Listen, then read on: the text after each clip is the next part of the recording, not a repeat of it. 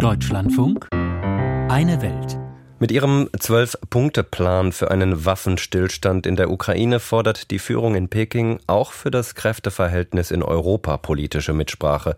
Im Westen allerdings sehen die Regierungen den sogenannten Friedensplan kritisch. Bundesaußenministerin Annalena Baerbock gestern im UN-Sicherheitsrat.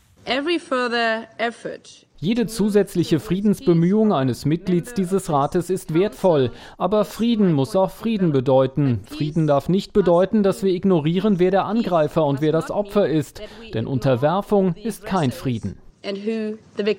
Because subjugation is not peace. Bundesaußenministerin Annalena Baerbock am Jahrestag des russischen Überfalls auf die Ukraine im UN-Sicherheitsrat. Peking fordert nun also auch in Europa Mitsprache ein. In der Pazifikregion gilt dieser Anspruch schon lange. Vor zehn Jahren begann China mit seinem Projekt der neuen Seitenstraße massiv in Infrastrukturprojekte zu investieren. Eine verlockende Perspektive für klamme Nachbarstaaten wie zum Beispiel Laos, wo die Regierung die Modernisierung der Infrastruktur nicht aus eigener Kraft stemmen kann. Doch die Milliarden aus Peking haben in Laos neue Abhängigkeiten geschaffen. Das Land steht kurz vor dem Staatsbankrott. Die Inflation ist in die Höhe geschossen und die Bevölkerung leidet. Von Aufschwung keine Spur. Trotzdem könnten die Abhängigkeiten, so berichtet unsere Korrespondentin Jennifer Johnston, noch weiter zunehmen. Auf einer deckenhohen Leinwand läuft ein Werbevideo. Menschen in Anzügen lachen, unterschreiben Verträge, schütteln Hände. Davor das Modell einer hochmodernen Großstadt. Eine Chinesin führt durch die Ausstellung auf der Suche nach potenziellen Immobilienkäufern. This is entirely developed by Chinese enterprises. Mithilfe ihrer Übersetzungs-App auf ihrem Handy erklärt sie, dass die Stadt Boten komplett von chinesischen Unternehmen geplant, gebaut und finanziert wird. In the future, 200,000 people will live 200.000 Menschen sollen einmal in der Grenzstadt leben und arbeiten, wo aktuell vor allem roter Staub zu sehen ist. We plan to take 20 years to fully build and become the most investment-worthy city in the most prosperous city in China's Belt and Road Initiative. 20 Jahre werde es dauern, bis die Stadt fertig ist. Sie solle die blühendste Stadt in Chinas Belt and Road Initiative werden, also der neuen Seidenstraße, einem Infrastrukturprojekt Chinas, dessen Straßen, Brücken, Zugstrecken bis nach Europa reichen. Die Ausstellung veranschaulicht das auf einer großen Weltkarte an der Wand. Rote Punkte führen von China bis nach Duisburg in Nordrhein-Westfalen.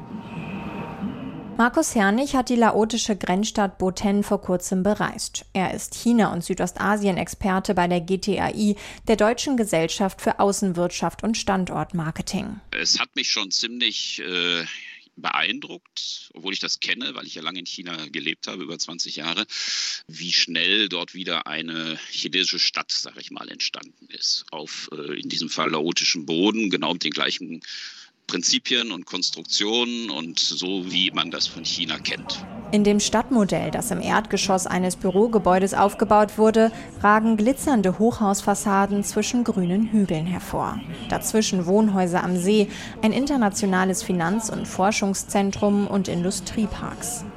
Draußen vor der Tür sind schon die ersten Hochhäuser zu sehen. Dutzende Baukräne ragen in den Himmel. Dort habe sie früher gelebt, erzählt eine Bewohnerin aus dem Nachbarort. Wo früher ihr Haus stand, ist jetzt eine weite Ebene. Platz für die neue Stadt. Sie zeigt aus dem Auto. Hier ist jetzt China, da Laos, sagt sie im Scherz und meint damit vor allem die Beschaffenheit der Straße. Da, wo die neue von China finanzierte Stadt gebaut wird, gibt es eine breite, geteerte, vierspurige Straße. In ihre Richtung ist die Straße staubig und sie kann wegen der vielen tiefen Schlaglöcher nur langsam fahren.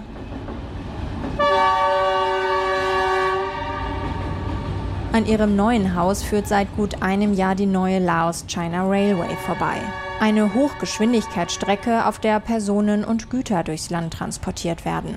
Die Zugstrecke soll in Zukunft durch Thailand bis nach Singapur zum Hafen führen. Eine wichtige Transportroute für China. Also das ist wirklich ein, hier ein absoluter 1 zu 1 Import. Da ist also nichts irgendwie angepasst. Das Einzige, was irgendwo anders ist, man hat die Bahnhofsgebäude so ein bisschen auf den laotischen Stil angepasst, um dem Ganzen so eine gewisse Optik zu geben. Ist auch gar nicht so schlecht geworden, muss ich sagen. Also das war schon eine sehr beeindruckende Leistung und äh, für mich eben so ein typisches Beispiel, wie schnell also China in der Lage ist, solche Dinge dann aufzubauen. Sagt Markus Herrnig von der GTAI. Er schaut sich im Auftrag des Bundes interessante Standorte für deutsche Unternehmen an. In Laos sind aktuell fast keine deutschen Unternehmen aktiv.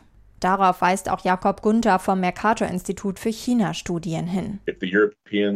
Wenn die Europäer, die Japaner oder die Amerikaner nicht da sind, um eine Eisenbahn in Laos zu bauen, wenn Peking das einzige Land ist, das dir ein Angebot macht und du brauchst zum Beispiel eine Brücke, dann sagst du vermutlich ja. Für Infrastrukturprojekte wie die Zugstrecke, Straßen oder Wasserkraftwerke hat sich Laos bei China hoch verschuldet. Gemessen am Bruttoinlandsprodukt ist Laos das am höchsten bei China verschuldete Land der Welt. Laos muss mehr als sein jährliches Bruttoinlandsprodukt für den Schuldendienst aufbringen. Im vergangenen Jahr drohte der Staatsbankrott. Anders als im Falle Sri Lankas habe China in Laos jedoch kein Interesse, das Nachbarland pleite gehen zu lassen, sagt Markus Hernig. Also man braucht es als Transportkorridor. Das ist schon mal wichtig. Das heißt, die Verbindung als solche muss funktionieren und es kann nicht sein, dass diese aufgebaute Verbindung dann scheitert, weil irgendwelche Kredite nicht zurückgezahlt werden können.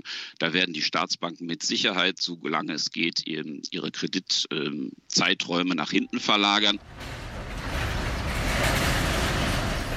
Durch die Grenzstadt Boten fahren derweil jeden Tag hunderte chinesische Lkw und mehrere Güterzüge.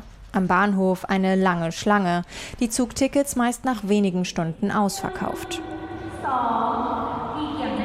Statt zwei Tagen mit dem Auto braucht man jetzt nur noch rund vier Stunden für die Strecke von der chinesischen Grenze bis in die laotische Hauptstadt Vientiane. Im Zug Chinesen, Touristen, wohlhabendere Laoten. Die Tickets sind für die Mehrheit der Einheimischen zu teuer. Für viele bleibt der chinesische Zug etwas aus einer anderen Welt, das in Hochgeschwindigkeit an ihnen vorbeirast.